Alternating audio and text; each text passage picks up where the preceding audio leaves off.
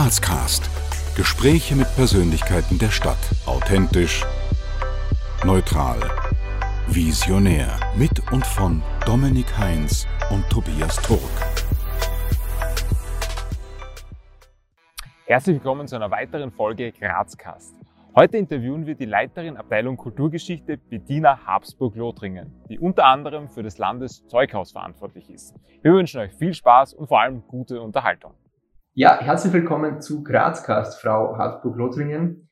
Vielen Dank für Ihre Zeit, vielen Dank, dass Sie uns eingeladen haben. Und äh, ja, wir freuen uns schon auf das Gespräch mit Ihnen. Und bevor wir in das Interview starten, darf mein Kollege der Dominik Sie noch kurz äh, vorstellen. Ja, herzlich willkommen. Dr. Bettina Habsburg-Lothringen studierte Geschichte und Deutsche Philologie an der Universität Graz und ist seit 2010 Leiterin der Museumsakademie am Universalmuseum Joanneum. Bettina Habsburg-Lothringen leitet seit 2014 zudem die Abteilung Kulturgeschichte im Universalmuseum Joanneum, was somit das Museum für Geschichte, die Museumsakademie, das Landeszeughaus, die multimedialen Sammlungen umfasst. Bettina Habsburg-Lothringen ist verheiratet und hat zwei Kinder. Sehr geehrte Frau Dr. Habsburg-Lothringen, Sie verantworten mit dem Landeszeughaus die größte historische Waffensammlung der Welt. Schüchtert einen das manchmal ein? Das habe ich mich nicht gefragt in den letzten Jahren. Ähm, ich denke, wenn man irgendwie historische Orte, äh, wenn man sich davor fürchtet oder vor Objekten, ist man wahrscheinlich nicht richtig im Museum. Aber wenn man die Frage anders liest, dann man macht sowas ja nicht allein. Ne? Das heißt, es gibt ein Team, es gibt eine Kontinuität durch Personen, die da waren, genauso wie es in Zukunft hoffentlich Leute geben werden.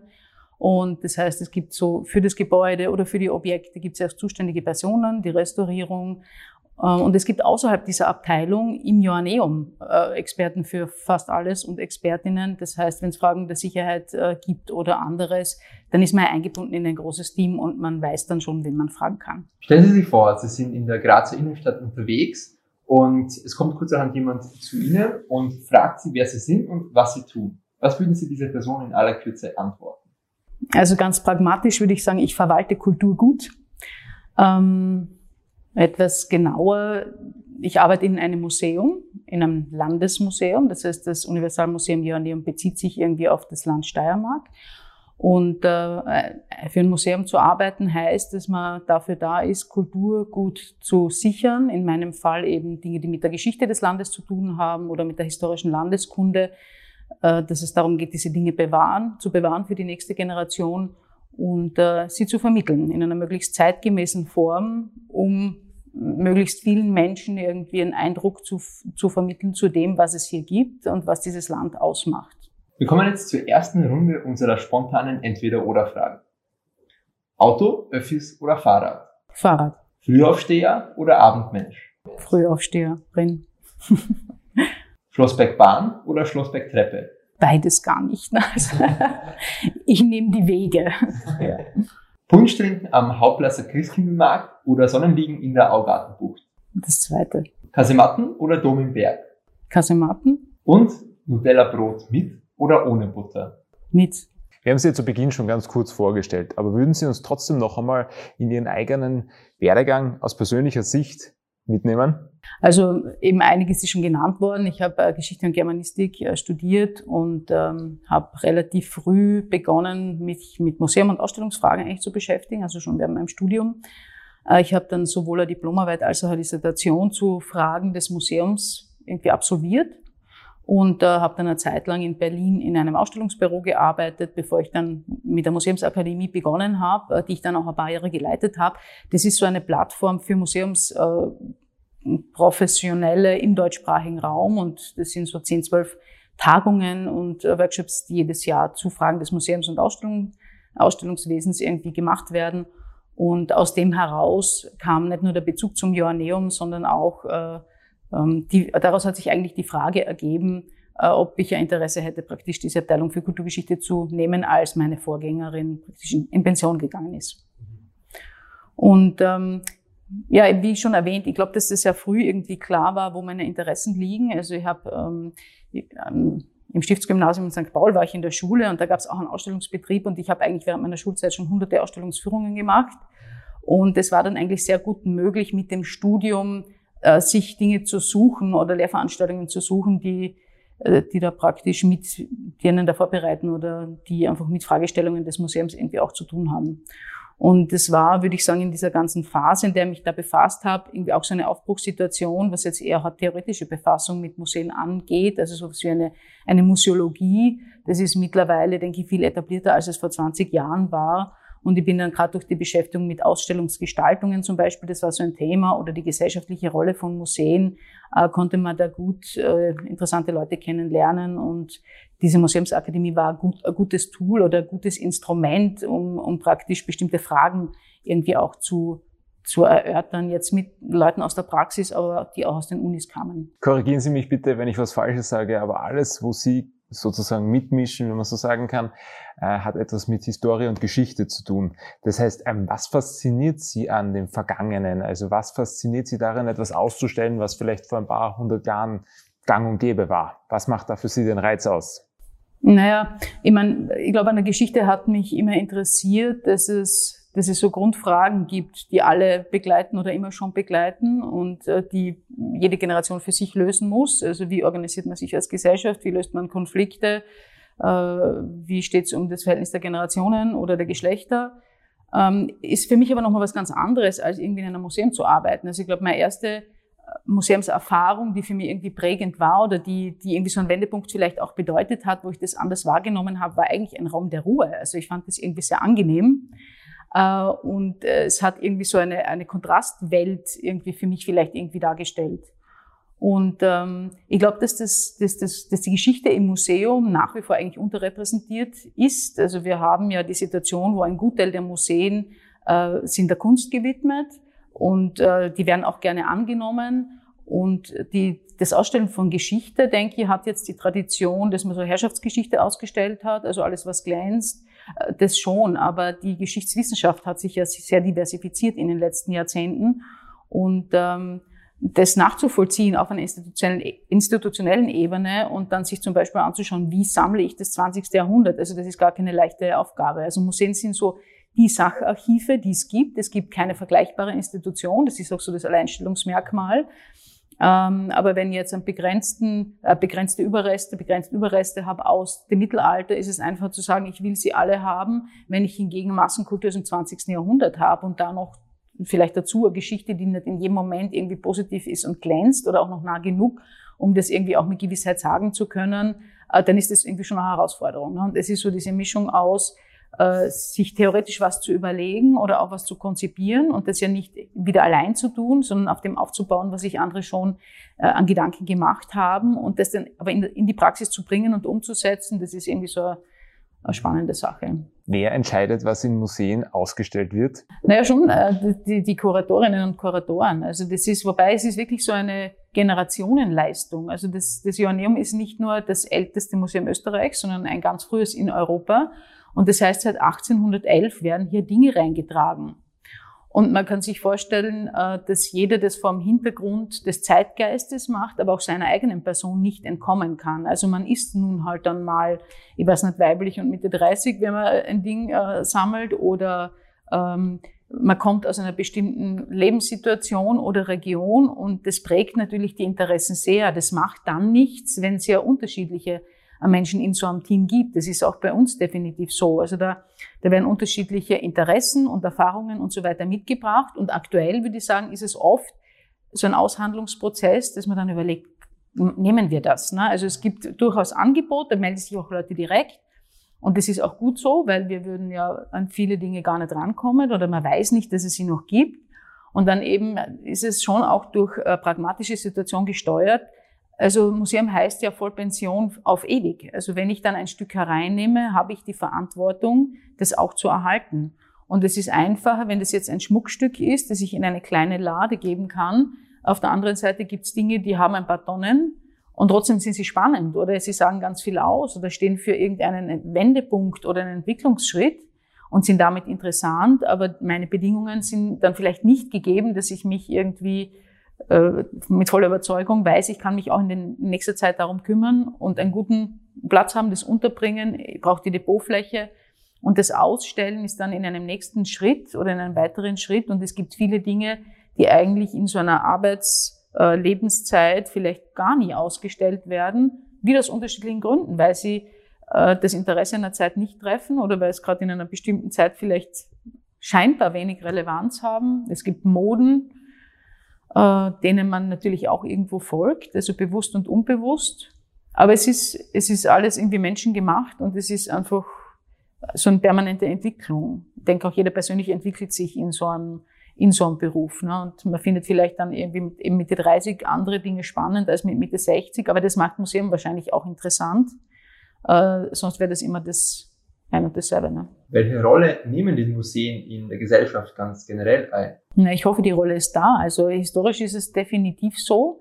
Ich habe den Eindruck, dass Museen heute oft ähm, im Zusammenhang mit Tourismus genannt werden äh, oder auch irgendwie Eventkultur oder Freizeitgestaltung. Das ist es auch. Aber äh, ich denke, warum diese Institution nach in unserem Fall 200 Jahren noch immer existiert, hat den Grund, dass Museen immer wichtige gesellschaftliche Funktionen übernommen haben und das aber drumherum die Wirklichkeit sich stark verändert hat. Also als das Joanneum vor zwei, gut 200 Jahren begründet worden ist, gab es beispielsweise weder Landesbibliothek noch ein Landesarchiv, noch gab es die TU.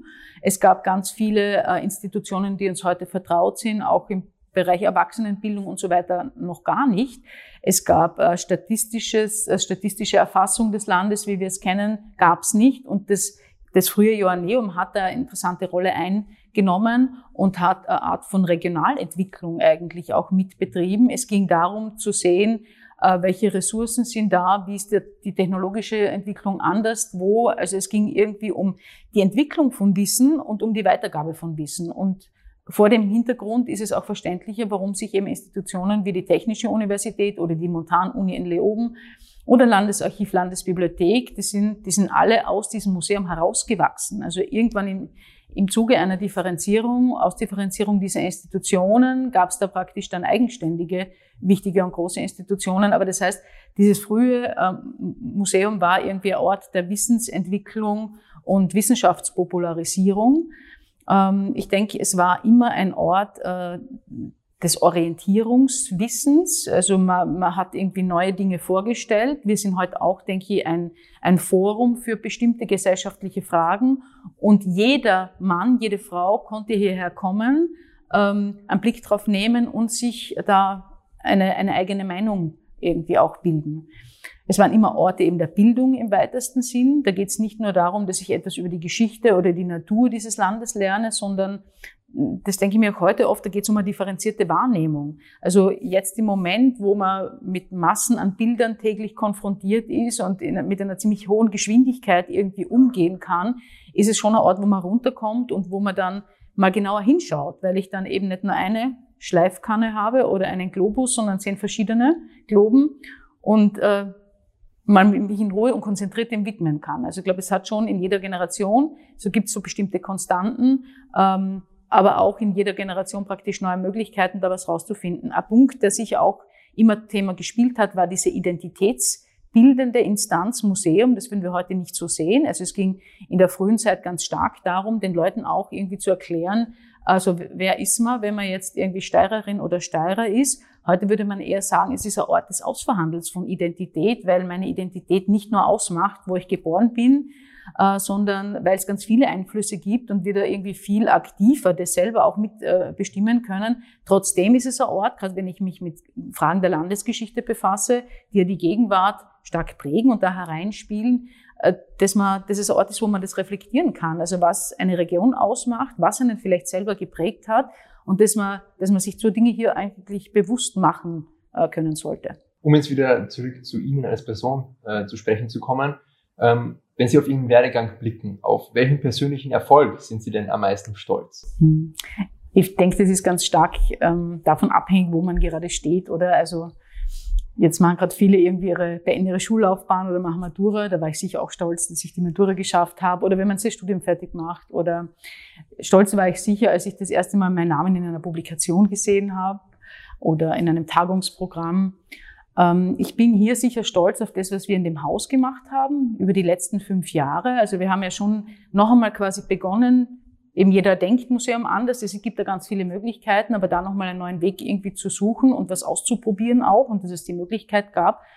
Und jetzt im Moment, ähm, äh, sind wir Teil dieser Steiermark-Schau und haben da ein Teilprojekt und das, das macht mich auch stolz, weil ich finde, es ist, äh, es ist ein ungewöhnliches Projekt und es steckt sehr viel von dem drin, wie ich mir so eine Geschichtsausstellung oder auch eine zeitgemäße Geschichtsvermittlung vorstelle. Also die Gestaltung spielt eine wichtige Rolle, weil sie die Inhalte auch mitträgt, aber es hat auch einen bestimmten Stil und eine bestimmte Offenheit und ähm, also so dieses Menschen in einer zeitgemäßen Sprache anzusprechen. Ich finde, das ist eine große Herausforderung, aber da ist einiges drin, was ich eben generell irgendwie gut finde. Und als Mutter bin ich natürlich immer stolz auf meine Kinder. Wie kann man sich jetzt so den Tag einer Museumsmanagerin vorstellen? Sie haben ja mehrere Ausstellungen, Museen. Äh, wie läuft so ein Tag genau ab? Also weitgehend ist es, glaube ich, wirklich Kommunikation. Also man stellt sich das, ich habe mir das auch so vorgestellt, man sitzt an seinem Schreibtisch und kann ein Konzept schreiben. Also dafür bleibt dann oft wenig Zeit.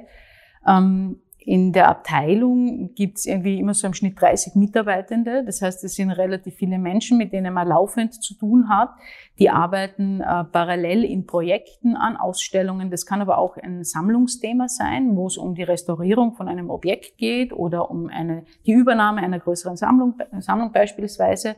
Und das heißt, man trifft immer bestimmte Gruppen und Konstellationen schon aus dem eigenen Team darüber hinaus ist das Joanneum ein Großbetrieb, nicht nur im Kulturbereich. Also es gibt im Moment so um die 550 Mitarbeitenden und vieles ist bei uns zentral geregelt. Also das heißt, ob jetzt Personalverwaltung und Finanzen oder Außenbeziehungen, Presse, äh, Ausstellungsbau und so weiter, da, da gibt es eigene Abteilungen und wenn man an einem Projekt arbeitet, dann braucht es natürlich auch den Austausch mit diesen Kolleginnen und Kollegen und dann gibt es noch die Vielzahl an Menschen, die quasi von außen kommen die irgendwie mal ein Interview machen wollen oder ein Objekt loswerden möchten, äh, weil sie irgendwie etwas haben, das jetzt in ihr Leben, in den Alltag nicht mehr so hineinpasst, aber wo sie denken, das könnte interessant sein, für andere auch und sich dann dankenswerterweise auch melden oder es gibt Projektanfragen oder Wünsche oder Beschwerden. Also es ist eigentlich, vergehen die Tage so mit einer Besprechung und noch eine und ja. Sind das lange Tage?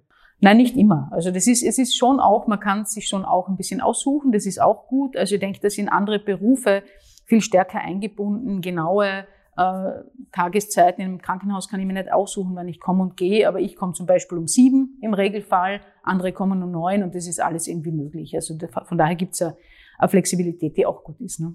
Wir bedienen uns in unserem Format natürlich ganz stark auf die Stadt Graz und daher die Frage, was ist Ihre Vision als äh, bedeutende Vertreterin der Grazer Museenlandschaft für Graz, aber vielleicht auch darüber hinaus? Mhm. Also wir beziehen uns teilweise eben auch auf Graz. Also wir hatten einzelne Projekte, äh, grundsätzlich eher auf die Steiermark. Ich finde dass wenn es jetzt um, um meinen Bereich geht oder den Kulturbereich, äh, dass, dass die Stadt Graz eigentlich für ihre Größe sehr viele Museen hat die sind historisch gewachsen. Das kommt aus dieser Tradition des Joanneums, das dann auch immer sich weiter ausdifferenziert hat und wo neue Standorte dazugekommen sind. Es gibt aber zusätzlich auch noch die städtischen Museen. Und ähm, ich habe so das Gefühl, dass es in Graz eine sehr positive Entwicklung gibt mit mehr Gästen aus, von außen, also dass die Museen da eine Rolle spielen, aber dass sie auf der anderen Seite schon auch praktisch diese diese Themen der Gegenwart oder was halt aus der Vergangenheit noch so ähm, an relevanten Dingen daherkommt, dass wir da ein Ort sein können, wo man eben sich darüber austauschen kann oder wo man was erfahren kann ähm, und wo man auch immer Plattform ist für, für Fragen der Entwicklung der Stadt. Also ich glaube, das wird ja auch intensiv gemacht an unterschiedlichen Standorten, also je nachdem, wofür man zuständig ist. Wir haben als Nachbarn das Graz Museum, die natürlich ganz anders und näher dran sind, auch an so äh, speziellen oder sehr aktuellen Fragen. Ähm, am Joanneum zum Beispiel ist das Naturmuseum, die spielen da auch eine interessante Rolle, weil die ganz an, einen anderen Fokus und einen anderen Blick auf die Stadt haben, äh, wie das Kunsthaus dann wieder oder jetzt neu die Volkskunde. Also ich glaube, dass, dass auch jeder schaut irgendwie anders drauf und in Summe ist es vielleicht ein interessantes Bild oder hoffentlich, das sich da ergibt.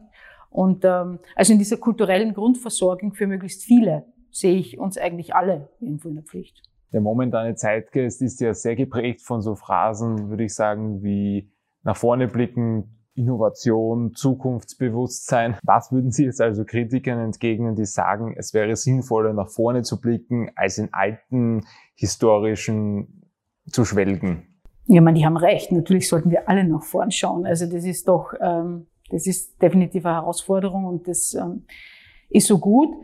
Ähm, in Vergangenheit schwelgen, ich meine, da bin ich auch skeptisch. Es geht ja nicht irgendwie darum, ein Nostalgiebedürfnis zu bedienen oder irgendwie mit Bilder zu transportieren, dass früher vielleicht alles besser war und zu sagen, es gibt so eine Insel im Chaos und die liegt in der Vergangenheit und wir müssen dahin zurück. Also das ist nichts, was ich unterstützen wollen würde, äh, hier in, mit der Arbeit hier in dem Haus. Ähm, Gleichzeitig denke ich, dass Geschichte, wie, wie man es verstehen sollte oder wie wir es ja auch versuchen zu betreiben, das ist ja kein Selbstzweck, sondern der Sinn einer Befassung mit Geschichte ist zum einen, dass es diese Grundfragen gibt, wo man sagt, die sind in jeder Generation da und sie wurden in jeder Generation beantwortet, mehr und weniger gut. Und es wäre relativ absurd, in jeder Generation wieder neu anzufangen, sondern zu sagen, es gibt mit dem Museum, aber auch anderen Institutionen und einer wissenschaftlichen Forschung ja die Möglichkeit, sich anzusehen, was wo rauskommt und das irgendwie totalitäre Systeme Wozu das führt, das haben wir eigentlich durch. Also man müsste es nicht nochmal probieren, ne? um, ein, um ein krasses Beispiel jetzt vielleicht zu nennen. Ich glaube auch, dass dieses, diese Bewusstseinsbildung, diese, dieses Gewordensein der Gegenwart, also wir haben alle nicht bei Null angefangen, sondern wir können immer nur auf dem aufbauen und das weiter verarbeiten, was bereits da ist dafür Bewusstsein zu schaffen, aber auch für die Relativität der Gegenwart. Also wir stehen an einem Punkt, aber das ist eine Reise, also wir sind da nicht fertig. Und äh, da auch bewusst zu machen, dass es die Verantwortung der Einzelnen ist oder von uns allen, jeder an seiner äh, Stelle und die Möglichkeiten oder Rahmenbedingungen sind natürlich unterschiedlich, aber quasi wir, wir stricken mit an dieser äh, Geschichte der Zukunft, indem wir jetzt irgendwie die Gegenwart gestalten und irgendwie da so ein Verantwortungsbewusstsein zu appellieren, das fände ich, das fände ich irgendwie schon gut und das sehe ich eben auch als eine Aufgabe, äh, die wir hier durchaus mit erfüllen wollen oder mit auch haben. Die nächste Frage haben Sie jetzt schon zum Teil beantwortet, aber um es vielleicht noch einmal zusammenzufassen. Was würden Sie sagen, wie Sie jetzt als äh, Museumsleiterin oder in Ihrer Funktion als Museumsleiterin dazu beitragen, die unterschiedlichsten Facetten unserer Stadt mitzuformen? Ja, ich glaube, die, die wichtigen Punkte waren da vielleicht schon drin. Also wir sind ein kleines Rädchen unter vielen. Es gibt irgendwie so viele tolle Initiativen und Institutionen und äh, so viel Kompetenz und Menschen, die an unterschiedlichsten Stellen versuchen, irgendwie das einen Schritt weiterzubringen. Und ähm, ja, wenn wir da einen Beitrag leisten können, eben im Sinn von Öffentlichkeit schaffen für Fragen und Themen oder zu, zu zeigen, gab es früher auch schon x-mal und hat irgendwie Lösungsansätze gegeben, dann, dann ist es schon viel erreicht. Ne? Und denke, da können wir auf jeden Fall eine Rolle spielen. Sie haben ja schon angesprochen, dass ein großer Teil Ihrer Arbeit Kommunikation ist.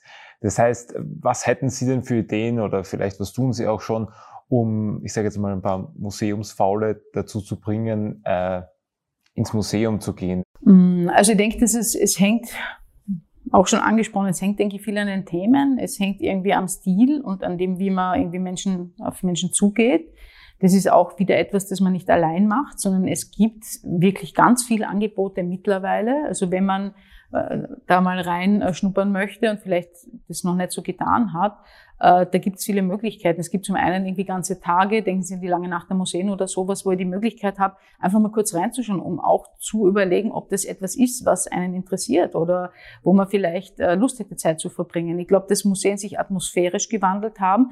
Museen sind so divers, dass man nie für alle sprechen kann. Es ist auch gut, dass die so unterschiedlich sind, sonst wäre es ja langweilig.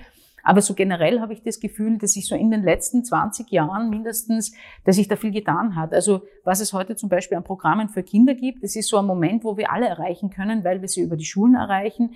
Äh, da gibt's irgendwie äh, Vermittlerinnen, Vermittler, die, die, die Programme machen, die zu den Alter, zum Alter passen. Und da wäre die Hoffnung, dass sie einfach wiederkommen, weil sie dann Museum nicht als ein verzopften Ort kennenlernen, wo man irgendwie still sein muss, sondern als einen schönen Ort, der auch etwas für sie bereithält. Und Kinder sind sehr offen aber das geht dann weiter. Also ich glaube, eine schwierige Phase ist dann irgendwie so raus aus der Schule und rein in so ein Berufsleben. Und ich glaube, das ist schon für viele Häuser und für uns auch eine Herausforderung, wie man da dran bleibt an Leuten, hat aber einfach auch mit der äh, jetzt so damit zu tun, wie das Leben halt so läuft, ne? weil dann hat man halt auch andere Themen. Und ich verstehe auch, dass 17-Jährige andere Themen haben und nicht irgendwie primär an Museen interessiert sind. Das ist halt so. Ne?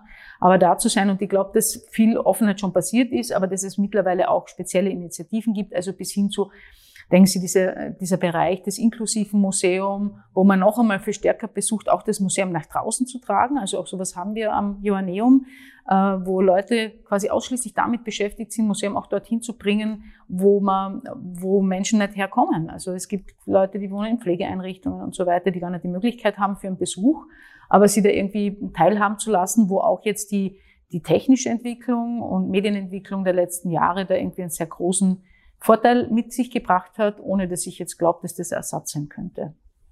Aber da tut sich viel. Dann würden wir jetzt zur zweiten Runde der spontanen Entweder-Oder-Fragen kommen. GRK oder Sturm? Keine Ahnung, sage ich jetzt gar nicht. Dafür kriege ich mal sicher Prügel oder äh, Laufen statt Fußball. ja. 80-10 oder 80-20? 10. Bier oder Wein? Äh, Wein. Wein. Aufsteigern oder Grazathlon? Grazathlon. Blabutsch oder Schöckel? Schöckel. Südsteiermark noch besser. Ja. Je flacher, desto besser. Der oder das Teller? Der Teller. Was würden Sie heute rückblickend Ihrem 18-jährigen Ich raten? Vielleicht kann man am 18-jährigen Ich nur raten, was man jedem anderen 18-jährigen Menschen raten würde. Ne? Also das so, ich glaube, dass es schon Sinn macht, sich an seinen Interessen zu orientieren, in der Hoffnung, dass man sie hat, wenn man 18 ist. Also das ist eigentlich die Basis von allem. Ne? Das denke ich mir, glaube ich, rückblickend, dass das eigentlich zentral ist und dass es zwar schon Sinn macht, sich zu überlegen, welchen Job kann ich machen mit einer Ausbildung, die ich irgendwie antrete, aber man muss ja dann doch sehr viel Zeit damit verbringen. Ne? Und mein Eindruck ist, also jetzt mit so einem klassisch geisteswissenschaftlichen Studium, das ist jetzt nicht einfach. Ne? Also das ist schon äh, ein Bereich, wo sehr wenige äh, Jobmöglichkeiten gibt oder dauerhafte Stellen gibt. Es gibt mittlerweile mehr einen Projektbereich, aber das ist definitiv schwierig. Gleichzeitig gibt es natürlich schon Leute, also die mit äh, Leidenschaft und Interesse dabei waren, wo sich dann etwas ergibt, ähm, und ich glaube, gleichzeitig ist es hier wichtig, dass man sich so Offenheit behält. Also, dass man bei aller Planung, äh, wenn man irgendwie interessiert dran bleibt, dass sich automatisch sehr viele Dinge ergeben. Also, das würde ich bei mir auch so sehen. Ich habe immer irgendwie Leute getroffen, die eine Rolle gespielt haben, die teilweise noch immer da sind, ähm, aber die einen auf Ideen bringen. Und das kann jetzt irgendwie eine Lehrerin genauso sein wie jemand an der Uni oder jemand aus einem Projekt oder ähm, aus einem unmittelbaren Arbeitsumfeld und da irgendwie aufmerksam zu sein, ist wahrscheinlich irgendwie so gute Strategie, würde ich sagen. Ich lese Ihnen jetzt einen Satz vor, den Sie bitte vervollständigen. In den kommenden Jahren wird es für die Stadt Graz wichtig sein, dass mehr Platz für die Fahrräder geschaffen wird. Eine zeitgemäße, erwartbare Antwort vielleicht, ne? aber ist alltagsrelevant für viele. Ziel von Grazcast, von unserem Format, ist es ja nicht nur spannende Persönlichkeiten wie Sie zum Interview zu bitten, sondern auch unseren Zuseherinnen und Zuhörern zu ermöglichen, mit diesen Personen vielleicht leichter in Kontakt zu kommen. Daher jetzt die direkte Frage an Sie, wie kommt man mit Ihnen ins Gespräch? Also zum einen garantiert sind quasi Ausstellungseröffnungen, wo es ja irgendwie kleinere und größere regelmäßig gibt.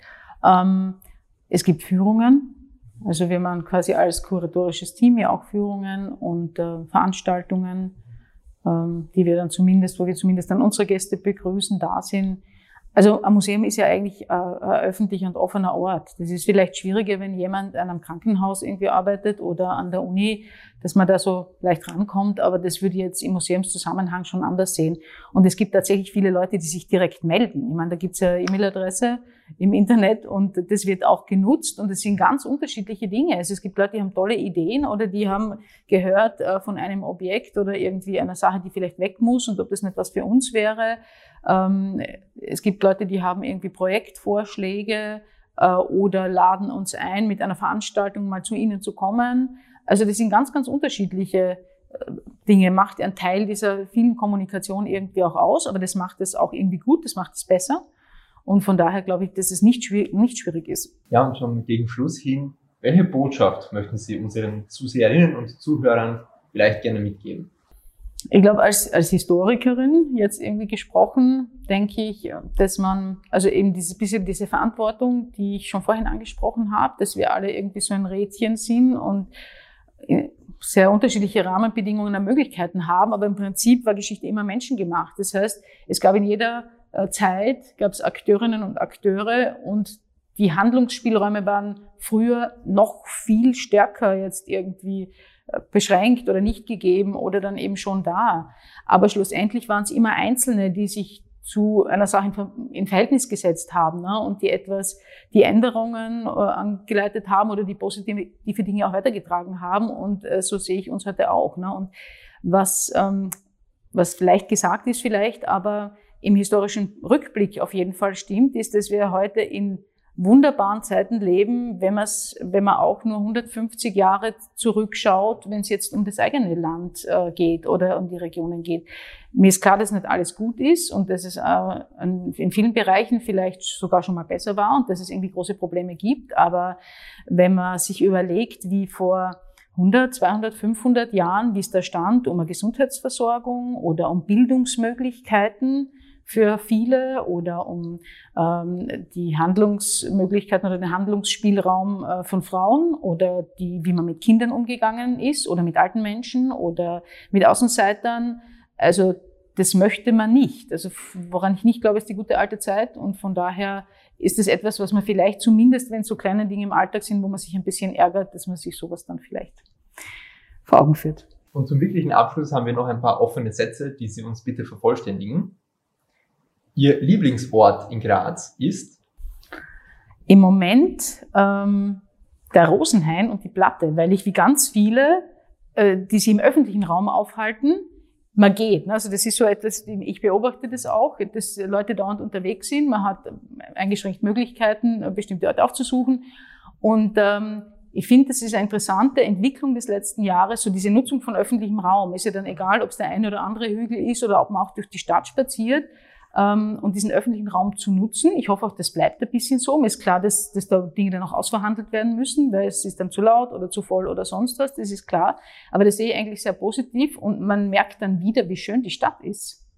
Als echter Grazer, als echte Grazerin muss man zumindest einmal wahrscheinlich die Schlossbergstiegen rauf und runter gegangen sein. Das steht mir dann noch bevor. Ihre letzte WhatsApp-Nachricht war? Treffen heute 20.30 Uhr. mit den Nachbarn. Ja, Frau Absug-Lothringen, vielen Dank für Ihre Zeit, vielen Dank für das Interview und all die spannenden Einblicke, die Sie uns gewährt haben. Ja, wir sagen Danke und freuen uns auf ein Wiedersehen. Das war's von der heutigen Folge Grazcast mit Bettina Habsburg-Lothringen. Wir hoffen, das Interview hat euch gefallen und wir freuen uns, wenn ihr einen Kommentar da lässt, wenn ihr uns liked und vor allem, wenn ihr uns abonniert. Seid auch das nächste Mal wieder mit dabei bei Grazcast. Wir danken euch fürs Abonnieren, Kommentieren und Teilen. Bis zum nächsten Mal bei Grazcast.